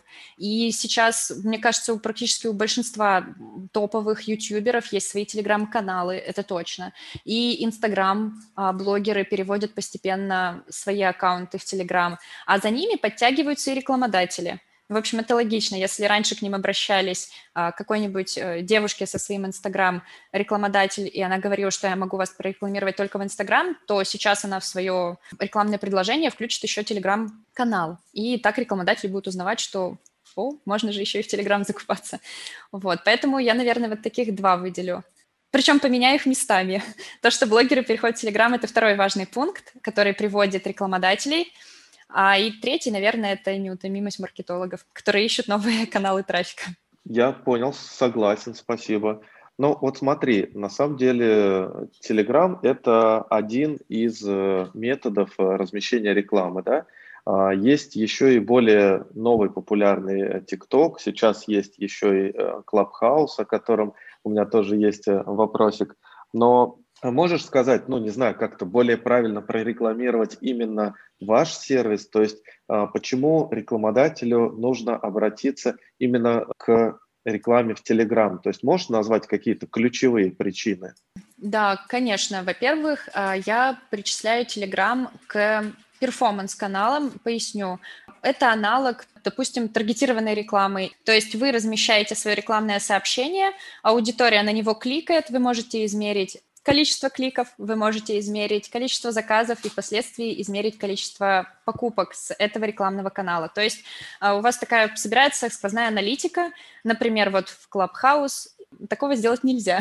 К сожалению, там нет никаких кликабельных элементов, кроме как аккаунта в Инстаграм и в Твиттер. Вот, поэтому это первый важный аспект. Э, маркетологу вообще важно сводить цифры, поэтому в Телеграм вы можете это делать. Это раз. А, во-вторых, Телеграм полезен с точки зрения прокачки своего, ну, пиар, наверное, компании. Сейчас объясню. В общем, недавно, наверное, два месяца назад э, мы начали активно пропагандировать среди наших пользователей такой формат рекламы в Telegram, как репосты. Э, репосты — это когда владелец канала не публикует ваш рекламный пост от своего имени, а он берет пост из другого канала и делает репост в свой. Вот. И чаще всего такой метод подходит для информационных постов. То есть владельцы канала с неохотой берут в репост рекламные посты, вот, но с удовольствием берут посты, в которых есть классный инфоповод. Поэтому здесь очень круто привязывается пиар-история. Мы так в январе а, за счет репостов проанонсировали наши исследования русскоязычного рынка рекламы в Телеграм. Оно у нас набрало за счет репостов, мне кажется, около, да, 350 тысяч просмотров плюс, возможно, 400 даже, я давно не проверяла. И что нам это дало? Кроме того, что вот такое огромное количество людей э, посмотрело наш анонс, познакомилось с э, нашим исследованием, э, мы еще и попали в список самых цитируемых постов от э, сервиса Тегостат. У него есть канал, куда он публикует самые цитируемые посты недели и, по-моему, месяца. И вот попадание в такой каталог э, вам дает дополнительное, во-первых, ознакомление с вашим постом, а во-вторых, на такие каналы очень часто подписаны журналисты, потому что после э, попадания нашей новости в этот каталог, к нам начали обращаться крупные СМИ, там, прокомментируйте, мы там хотим переопубликовать, и вот все в таком духе. А, поэтому нужно идти в Телеграм и тестировать, кроме самой рекламы нативной, а еще и репосты, в особенности, если у вас есть какие-то интересные инфоповоды. Просто еще второй кейс подтверждения репостов хотела бы сказать. А, мы также в январе проводили первую, я бы сказала это так, это первая аттестация по нативной рекламе в Telegram, по методике Telegain, по нашей методике InGate, крупной компании, и мы их аттестовали, мы рассказали, провели такой обучающий блок для их сотрудников, и впоследствии их аттестовывали в формате настоящего экзамена, а, выдали им сертификаты, и эту новость тоже проанонсировали за счет репостов. И в итоге, что мы получили, кроме дополнительных просмотров, мы получили еще с десяток обращений крупных агентств, которые сказали, мы тоже так хотим. И, по сути, это относится ну, к любой тематике, к любой сфере бизнеса. За счет репостов вы просто закупаете большое количество просмотров, а, причем на нашей бирже репосты стоят в 50% дешевле, чем оригинальный рекламный пост. Ну, потому что мы подразумеваем, что трудозатрат для, такой, для такого формата размещения намного меньше требуется от владельца каналов. Согласен, очень крутые кейсы. Вдохновляет. Да. Третий момент. Я тоже думала перед нашим подкастом, что, мне кажется, вам тоже нужно заводить телеграм-канал. И я сейчас объясню, почему. Не только вам, но и вообще всем компаниям в 2021 году стоит это сделать, потому что вы за счет своего телеграм-канала сможете объединять вокруг себя лояльную аудиторию и, допустим, продавать или там анонсировать или выстраивать свой бренд а, намного качественнее, нежели вы даете вот прямую рекламу в лоб в каком-то канале. Вообще считается и по нашей статистике, и в целом, что а, реклама в телеграм-каналах вот такая прямая, которая ведет на внешний ресурс, там, на сайт, на лендинг, на приложение, она имеет всегда ниже конверсию, а, нежели у вас будет свой телеграм-канал, и вы в своем телеграм-канале будете нативно а, рассказывать о своих там продуктах или услугах, которые у вас появляются. Причем вы можете делать это очень умно. Вы можете вести не на сторонний сайт или там на приложение, а вы можете создать промо, телеграм-каналы, такие сателлиты, например, под разный продукт. А, допустим, если у вас образовательная школа, то у вас может быть дополнительный промо-телеграм-канал по курсам разработки, по курсу маркетинга, например. И в своем основном телеграм-канале, если вы когда-то и касаетесь промоутирования ваших курсов, то вы делаете это очень нативно и даете ссылочку на телеграм-канал. И человек бесшовно туда проваливается. То есть ему на телефоне не показывается вот если вы переходили по внешним ссылкам в Telegram, то очень часто вы видите дополнительное окошко. Э, хотите ли вы перейти, подтвердите еще раз. Так вот, нажимая точнее, рекламируя телеграм-канал, вы бесшовно туда проваливаетесь, и конверсия намного выше. И уже в этом телеграм-канале вы просто дополнительно э, подогреваете человека, там должен быть собран, допустим, 2-3 каких-то продающих сообщения, в которых вы просто рассказываете про ваш курс, допустим, какие-то э, моменты упоминаете, чтобы человек точно понял, мне нужен этот курс, я оставляю заявку. И дальше есть тоже разветвление. Вы можете вести все-таки уже на свой внешний ресурс, на свой сайт, а можете создать телеграм-бота, который будет собирать эти заявки. И тогда ваша маркетинговая коммуникация будет вообще бесшовная, она будет вот в рамках э, мессенджера. И это очень круто. Вот такие цепочки э, собирают, ну и делают самую большую конверсию когда вы показываете рекламное сообщение и ведете на бота, в котором оставляет человек заявку. Вот, поэтому телеграм-каналы у компаний обязательно, также я хотела бы отметить, должны вестись от живого человека, от лица, они должны быть персонализированные, потому что если вы тоже посмотрите сейчас крупные телеграм-каналы компаний, э, вот Альфа Wealth я уже упоминала, они все ведутся от лица человека. Это может быть не обязательно SEO, не обязательно даже сотрудник. Если вы боитесь давать доступ к телеграм-каналу компании кому-то, вы можете создать, э, допустим, аватара, это такая а, азиатский тип э, взаимодействия с людьми, вы можете реально создать искусственного фантазийного человека, нарисовать его даже, возможно, он будет какой-то настоящий, и вести коммуникацию от него. Но это все равно будет персонализированное общение, потому что Telegram — это мессенджер, и там общается человек с человеком. Вот это не нужно забывать, и придерживайтесь вот такой стратегии. Ух, как круто, интересно. Подскажи, пожалуйста, а вот ваши клиенты, которые приходят к вам для того, чтобы купить рекламу, в таком же или похожем формате могут от вас получить консультации, именно каким образом подготовить рекламные материалы, как вот это все сделать, сетки сателлитов, аватары и прочее. Это же угу. сходу, ну, не догадаешься. Для меня сегодня очень много нового. Ну, во-первых, я очень рада, что эта информация была полезна.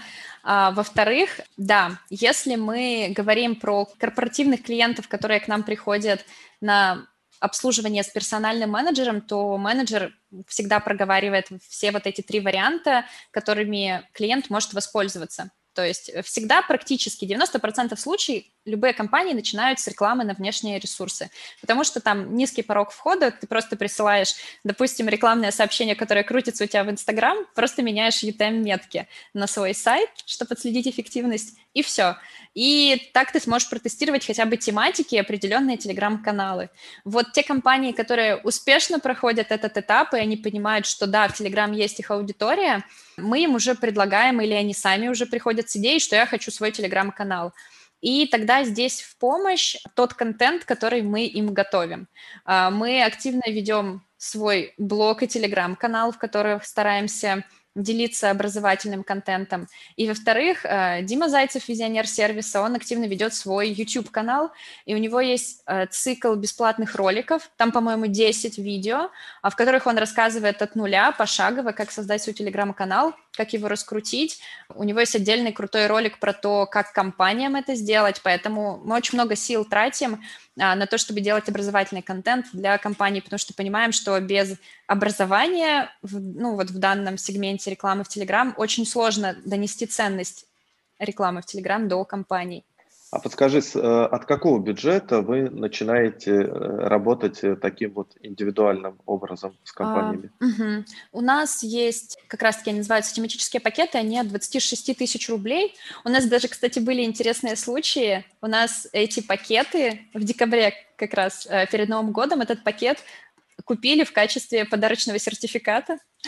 Какая-то девушка э, просто своему молодому человеку решила подарить, сделать такой подарок, потому что у него была идея завести свой телеграм-канал и писать о своем опыте как специалиста.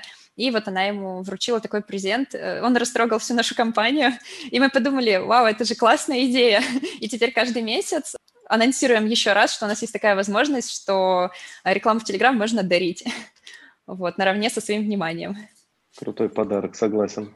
Я понял, зачем компаниям. Это очень крутое предложение, интересное. И э, я уже понимаю, что наверняка мы воспользуемся этим, как минимум протестируем. А вот э, если заглянуть с другой стороны, э, подскажи, сколько э, вообще денег могут заработать сами владельцы телеграм-каналов? То есть, может быть, ты можешь раскрыть какие-то кейсы интересные или средние цифры? Вот. Насколько это выгодная история? А, ну, давайте здесь я начну с такого примера. Вот ролик, я уже тоже его упоминала, пару недель назад э, лежит на YouTube-канале «Активный пиар» у Димы. Э, он его снимал с ребятами, э, которые владеют самой крупной биржей гарантов по продаже телеграм-каналов. И они как раз-таки затронули этот вопрос, и ребята сказали, что средний заработок владельца телеграм-канала составляет 100 тысяч рублей. И в этот же день, по-моему, Дима решил сделать опрос у себя в Телеграм-канале и у подписчиков просто узнать, те, кто владеет Телеграм-каналами, сколько они зарабатывают. Конечно, выборка небольшая, там около наверное, 500 человек поучаствовали в опросе. Но вот я даже выписала себе, потому что э, заранее потому что мне очень понравился этот вопрос, количество процентов, и вот 25 процентов указали, что они зарабатывают меньше 30 тысяч рублей, 5 а процентов от 30 до 70, еще 5% от 70 до 150 тысяч рублей, 6% это я просуммировала, там просто по процентам были а, разделения от 150 до полутора миллионов рублей, и 4% указали, что свыше полутора миллионов рублей. И вот сейчас я хочу прокомментировать немножко вот эти цифры, которые кажутся безумно большими. Вот. Кажется, что здесь просто нужно понимать, во-первых, для чего вы создаете телеграм-канал. А на данный момент э, есть телеграм-каналы, которые принадлежат крупным сеткам, то есть что такое сетка? У них есть один владелец и очень-очень много каналов, допустим, 20-30 из них, и они создаются как какой-то реальный бизнес-проект, и они будут находиться в сетке канала до тех пор, пока у них есть классная окупаемость. Если владелец видит, что все это уже тот канал, который не приносит денег, он постарается его продать, ну или, по крайней мере, не будет вкладывать в него дальнейшие ресурсы. Поэтому сетки, они особенно, кстати, политические сетки, об этом мы узнали, когда проводили трансляции в Клабхаус, и к нам приходил аноним, который ведет уже долго лет много политических каналов, он сказал, что они зарабатывают очень много, и вот мне кажется, как раз-таки вот э, цифры от миллиона и выше, они присущи вот таким тематикам или очень крупным сеткам развлекательного контента. Вот. Но если мы говорим о том, что телеграм-канал заводит э, какой-то специалист, допустим, чтобы прокачивать свой бренд, э, то здесь нужно понимать, что он даже может не использовать э, рекламу в телеграм как средство дополнительного дохода. Он может размещать, допустим, один рекламный пост по оверпрайсу. Например, в его тематике финансы реклама в среднем стоит 10 тысяч рублей для его количества подписчиков, а он может э, ее предлагать за 50 тысяч рублей, только потому, чтобы к нему обращались, допустим, редко, только классные компании, но при этом он вкладывает в развитие своего бренда и, допустим, впоследствии может э, выпускать свои курсы, может выступать спикером платным на каких-то мероприятиях, а может выпустить, например, книгу. Вот Дима очень любит рассказывать пример его друга. Есть такой классный телеграм-канал «На пенсию в 35» про инвестиции. И вот как раз-таки автор этого канала, он э, выпустил книгу как раз-таки получается в своем опыте. И, по сути, вот выпуск этой книги – это и есть доход, один из вариантов дохода с его телеграм-канала. Сейчас, по-моему, он готовится к выпуску второй книги. Поэтому тут важно понимать, что когда вы заводите телеграм-канал, вы можете не фокусироваться только на размещении рекламы. А, особенно если у вас авторский канал, а, возможно, вы очень быстро уйдете от такого формата, потому что вы не захотите, чтобы ваша аудитория выжигалась и подумали, что вы даете какой-то э, странный второсортный контент. Вы просто сконцентрируетесь на других вариантах монетизации вашего телеграм-канала, а там их ну вот три, которые я перечислила, продавать свои продукты, создать какое-то закрытое комьюнити по подписке, например, почему нет, или писать книги, снимать ролики. Ну, в общем, там широкое поле для фантазии, поэтому реклама не единственный способ. Я понял, интересно, действительно. Смотри, э, вы сейчас активно э, продвигаете свои вот эти, я не знаю, как это назвать, стримы или э, вот эти комнаты, комнаты в Clubhouse. Да. Угу. да, вот. Расскажи, зачем вы это делаете, что с этой сетью? Я зарегистрировался, несколько раз послушал, не разобрался и объясни. Я думаю, много таких людей, э, которые с удовольствием послушают э, ваш опыт э, и ту пользу, mm-hmm. которую вы уже ну, наверняка mm-hmm. получаете от этой mm-hmm. сети. Uh, да, с удовольствием расскажу, потому что мы получили интересные результаты, они такие разноплановые. Uh, в общем, в Clubhouse uh, мы провели, наверное, в сумме встреч 20 или 30. Я не знаю точную цифру, но мы их начали проводить как раз-таки с 10 февраля, когда вот было вот этот все бум, это фома безумие, все искали инвайты, и мы такие решили, а давайте проводить встречи три раза в неделю. И мы, честно, три недели подряд, три раза в неделю после рабочего дня сидели по три часа и в Клабхаусе проводили комнаты втроем. Вот я, Дима и еще сотрудник по работе с клиентами англоязычной версии, чтобы рассказывать о ней. А, и какие вообще итоги мы из этого всего вынесли? Вообще соцсеть классная, а, потому что это такой формат а, подкастов, но с дополнительным интерактивом. Ну, то есть ты всегда можешь поднять руку и задать вопрос спикеру, а в особенности, если это какой-то крупный, интересный спикер, я сейчас говорю не про наши комнаты, а вдруг вам удалось задать вопрос Илону Маску или Тинькову, когда у него была своя встреча. Ну, кажется, это прикольно. Вот, поэтому это такой формат для меня подкастов. И зачем мы его делали? В первую очередь мы его делали для... Ну, мы подумали, мы попробуем привлечь оттуда клиентов на нашу биржу. Это была первая цель. И в итоге, проведя одну встречу, вторую встречу, мы поняли, что Clubhouse, он не заточен, ну, то есть это не классический рекламный инструмент, вот как, допустим, э, контекстная реклама или таргетированная реклама. А, там даже нет возможности совершить и как-то зафиксировать целевое действие. То есть все, что мы можем говорить, это своим ртом приходите к нам на биржу, оформляйте заказы. А, и мы это даже не измерим. И, а зачем такой тоже информационный шум нужен слушателям? Они уйдут из комнаты, подумают, ну, они тут свои товары продвигают, зачем нам слушать? И мы быстро от этой идеи отказались и поняли, что Clubhouse — это не вот про продажи твоего продукта здесь и сейчас, вот совершенно нет. И тогда мы сконцентрировались на том, что мы будем Э, свои комнаты посвящать какой-то одной теме. И каждая встреча у нас была посвящена маленькой теме, и она несла образовательный формат. То есть мы там по 30 минут каждый рассказывали что-то интересное. Я, допустим, о том, как писать рекламные посты, Дима о трендах.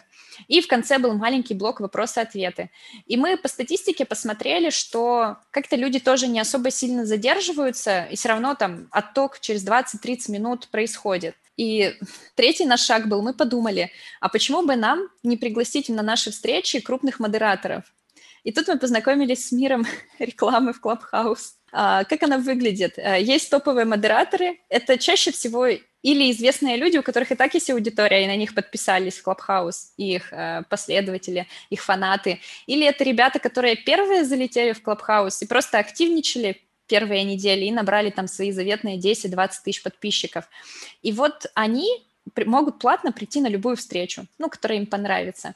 А расценки примерно, чтобы тоже вы понимали, вдруг все-таки решите провести какую-то встречу, один рубль за один подписчик. Вот такая средняя цена модераторов Clubhouse за один час. То есть э, человек с 10 подписчиками, тысячами подписчиков будет вам стоить 10 тысяч рублей – он может прийти в комнату, и что он может делать? Он может сидеть на мьюте, и единственная его функция, что он зашел в комнату, и все его подписчики увидели пуш, что он в этой комнате, и могут прийти послушать.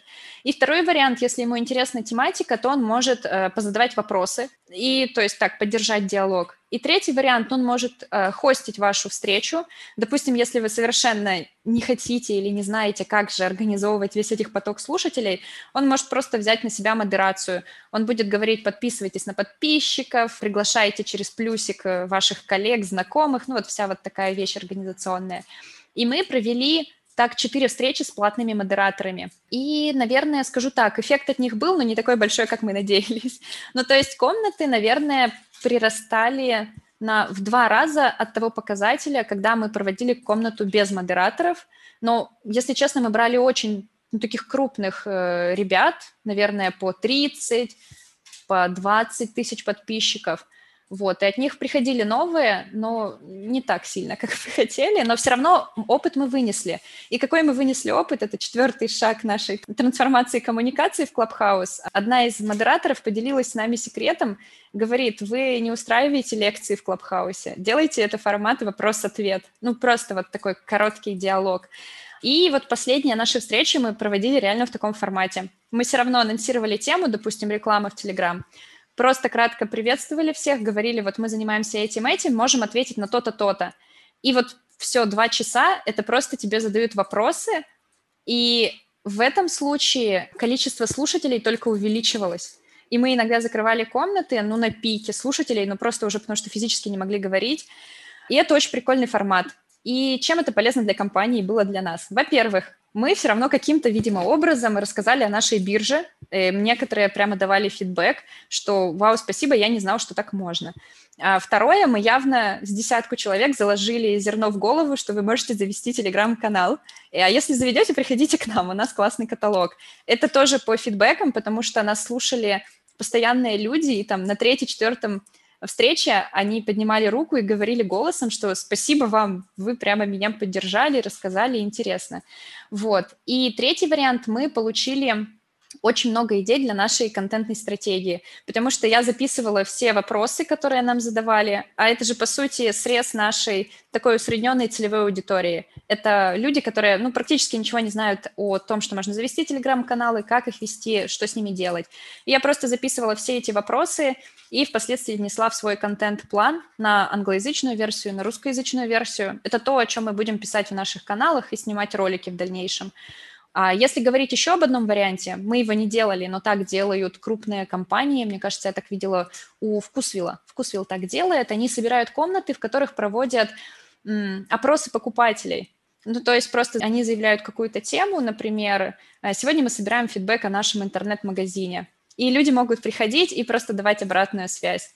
Такой uh, customer development, и ты просто бесплатно, не собирая никакие фокус-группы дополнительно, организуешь их в Clubhouse. Вот такой еще четвертый вариант использования этой соцсетки. Здорово, спасибо, тоже не знал. Прям откровение про э, вот этих э, платных модераторов. Платных модераторов? А, Да, 10 тысяч рублей в час, это прям интересная история. Вы не думали о том, что чтобы добавить эту вертикаль, к себе, может быть, в будущем или вообще не было у вас таких обсуждений, потому что сеть-то растущая, да, и, в принципе, наверняка тоже какой-то посредник э, очень бы помог потому что, ну, вроде как приходим к тому, с чего и начинали сегодня. А, то, что перевод может быть только физику, на карту да. и так далее. Да, мы в рамках команды обсуждали этот момент. На прошлой неделе мы пришли к мнению, что мы немножко подвыгорели от Клабхауса. Ну, видимо, мы просто очень резво начали. А, но и второй момент, который мы подметили, ну так эмпирически, нам показалось, что среди тех людей, на которых мы подписаны, и вообще среди тех групп, которые мы слушали, э, стало меньше активности, потому что меньше пушей стало приходить, меньше стали инициировать топовые модераторы комнат.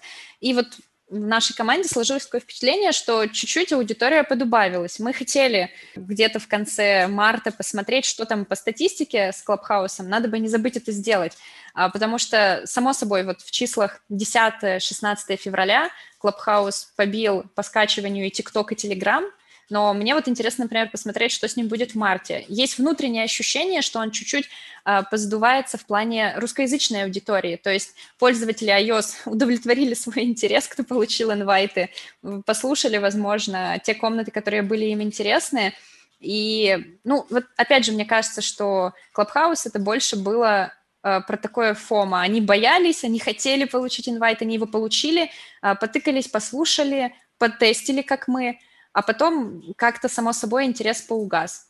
А, возможно, здесь еще связано с тем, что в целом а, сервис был переоценен, ну, в плане того, что слишком он круто выстрелил топовыми спикерами. Ведь, по сути, в русскоязычном сообществе все о нем узнали, когда все растиражировали новость о том, что Илон Маск выступал в Клабхаус. Ну, по-моему, с Илона Маска все началось.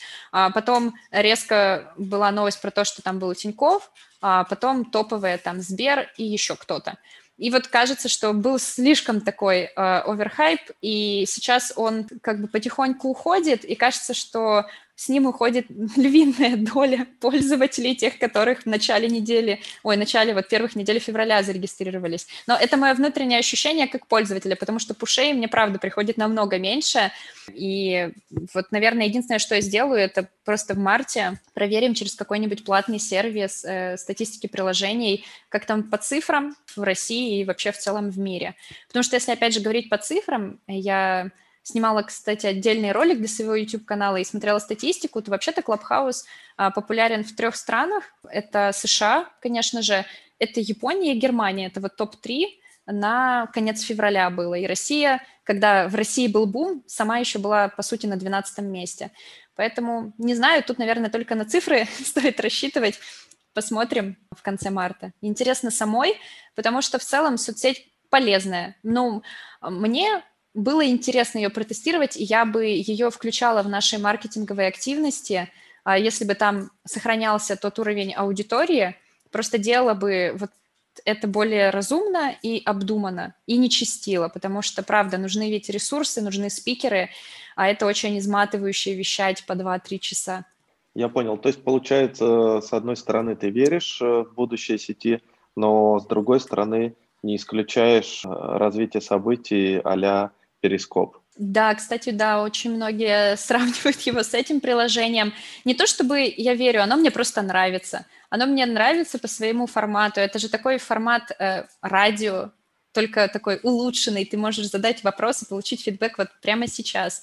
И правда, он закрывает интересные задачки вот в плане, допустим, сбора обратной связи от твоих пользователей или потенциальной аудитории. Вот я бы использовала, мне он нравится, но вот как какой-то супермасштабное приложение, которое будет и дальше будоражить умы пользователей. Мне кажется, такого не будет. Тут еще, наверное, момент в том, что они слишком запоздали с, с отсутствием выпуска под Android-версии, и, возможно, если бы они сделали это параллельно с iOS, или, возможно, если бы выпуск Android-версии был там, ну, может быть, через месяц или несколько после запуска iOS-версии, это как бы поддержало в целом уровень активности аудитории. Ведь сейчас, по сути, вот все, что я видела, связанное с негодованием по Клабхаусу, оно все было завязано в том, что люди, у которых телефон на Android, они просто ненавидят это приложение и считают, что это сегрегация и что это неправильно так делать. Хотя ведь многие приложения все равно стартуют с какой-то версии, чтобы не расфокусироваться, они все равно запускают одну, но потом они практически не делая большой промежуток, выкатывают вторую версию, а тут какой-то прям затяжной. Вот, что даже какой-то классный программист, по-моему, версию на Android Clubhouse выпустил неофициальную. А, это тоже был бум такой информационный повод пару недель назад. Да, сделали. Ну, естественно, полностью не сделаешь с тем же функционалом. Да. Но тем не менее. Ну, хорошо, смотри, если чуть шире э, взглянуть на это, то есть э, вы сфокусированы на, на Telegram. Да. Вот.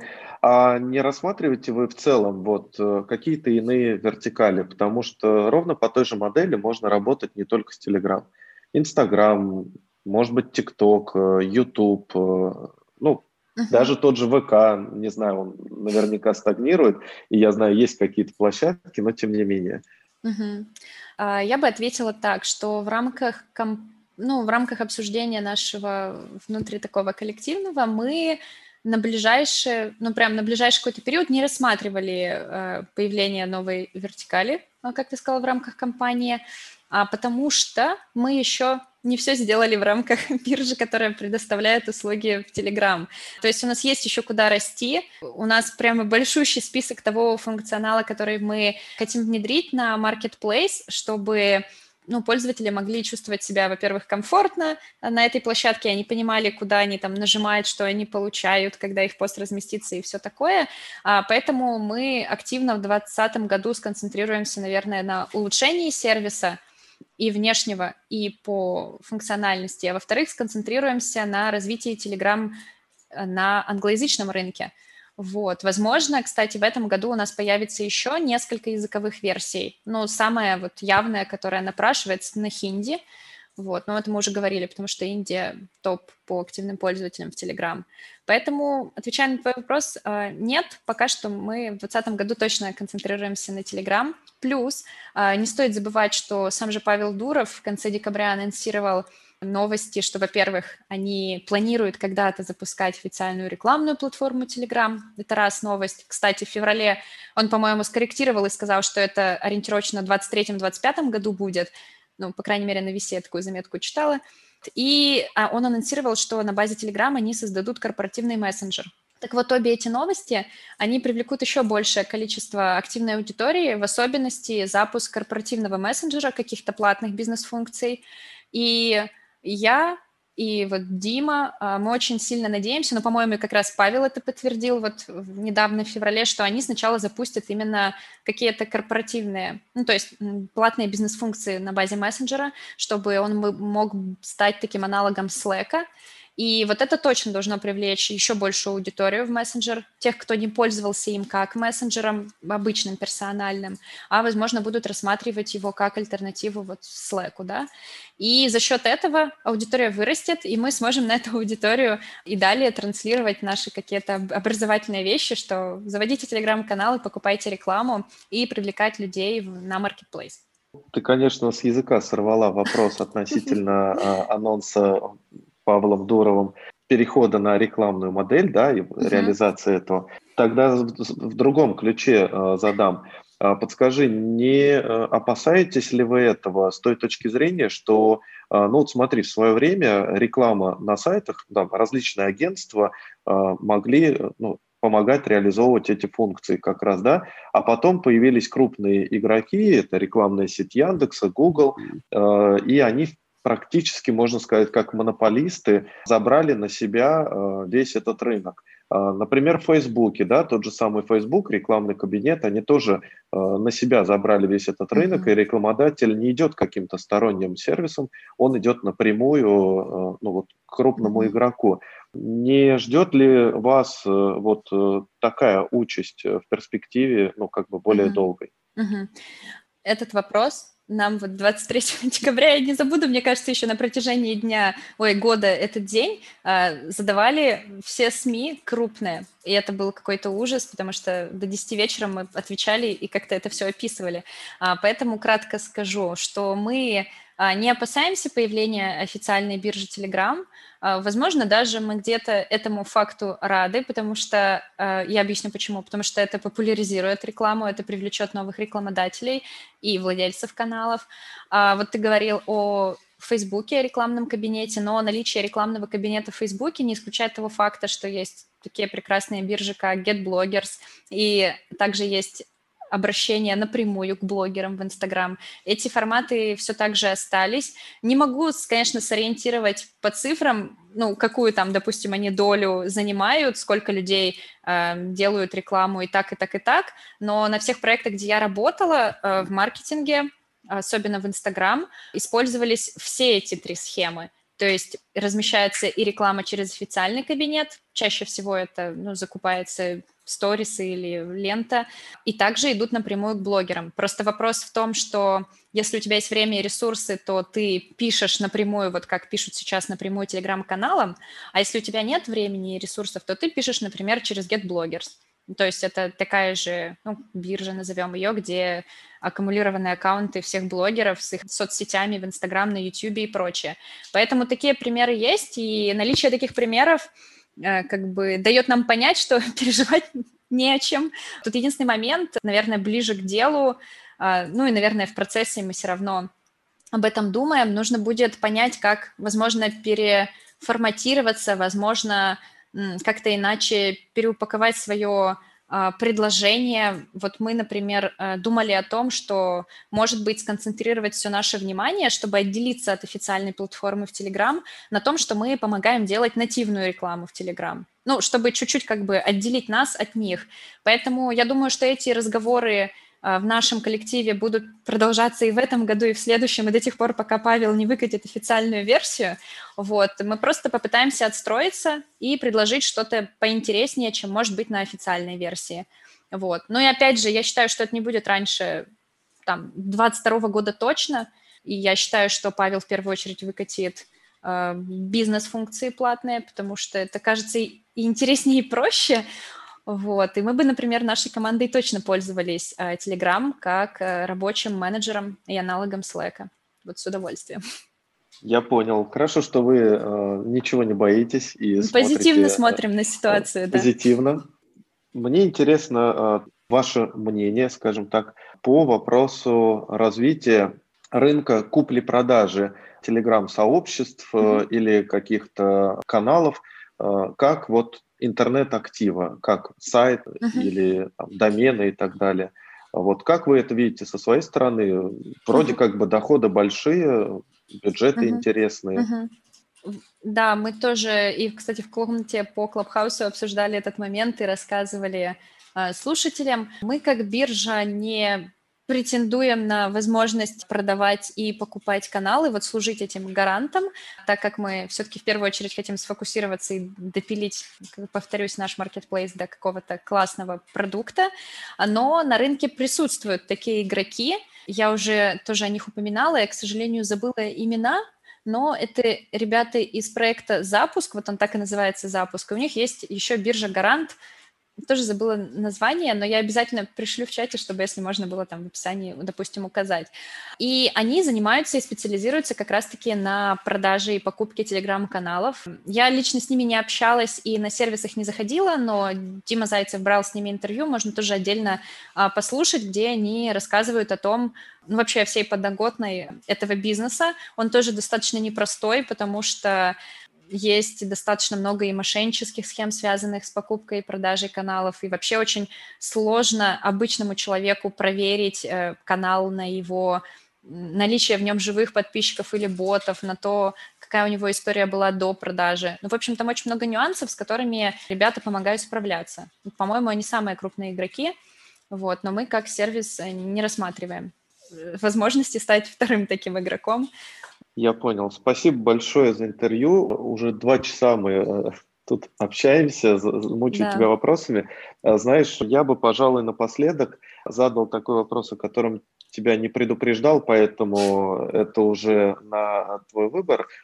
Если можно, предоставить нашим слушателям какой-то промокод или какой-то бонус для того, чтобы попробовать поработать, да, чтобы они обозначили, что пришли от нас, узнали от нас о вас. Мне кажется, это было бы замечательно. Мы могли бы ну, либо проговорить, либо прикрепить к публикации. Отличная идея. С удовольствием я как раз-таки сейчас посмотрю кое-какой момент. Все, посмотрела. Да, давайте сделаем э, промокод просто по названию вашего подкаста и проговорим, наверное, и пусть он будет закреплен текстом ITBB, и по нему mm-hmm. мы сделаем э, скидку, но у нас максимальная на сервисе это 3%, но вы сможете ее потратить в течение этого года э, на любой э, заказ, на любой первый заказ, или даже не первый, если вы являетесь нашим пользователем. Э, в общем, скидка у вас будет по промокоду ITBB с удовольствием. Спасибо большое, Таня. Не за что. Спасибо, что пригласили. Прият, приятно было пообщаться. Честно, я узнал очень много нового. Спасибо. Спасибо. А для меня это был первый подкаст живой. А до этого был опыт только YouTube, наверное, роликов, но, если честно, подкаст намного сложнее записывать. Спасибо, что пригласили еще раз. Было супер интересно. Тебе спасибо. На самом деле, скажу честно, что я первый раз пишу подкаст. Э, если не знаешь историю, то есть мы владеем Телдери, но ITBB mm-hmm. Э, приобрели не так давно. Нина за- записывала тоже подкаст. Ну, то есть мы участвовали вдвоем, но только чтобы mm-hmm. один, со спикером, которого я ну, лично не знал. Это новый интересный опыт. Э, надеюсь, что более-менее нормально прошло, но где-то какие-то были затыки. Тут я, как бы, опять же, надеюсь на монтаж. Ну, то есть, Денис, это для нас боевое крещение для обоих. Поздравляю нас. Да, да. Тебя тоже поздравляю. Спасибо большое. Ты очень подробно и интересно рассказывала. Прям. Я очень рада. Спасибо.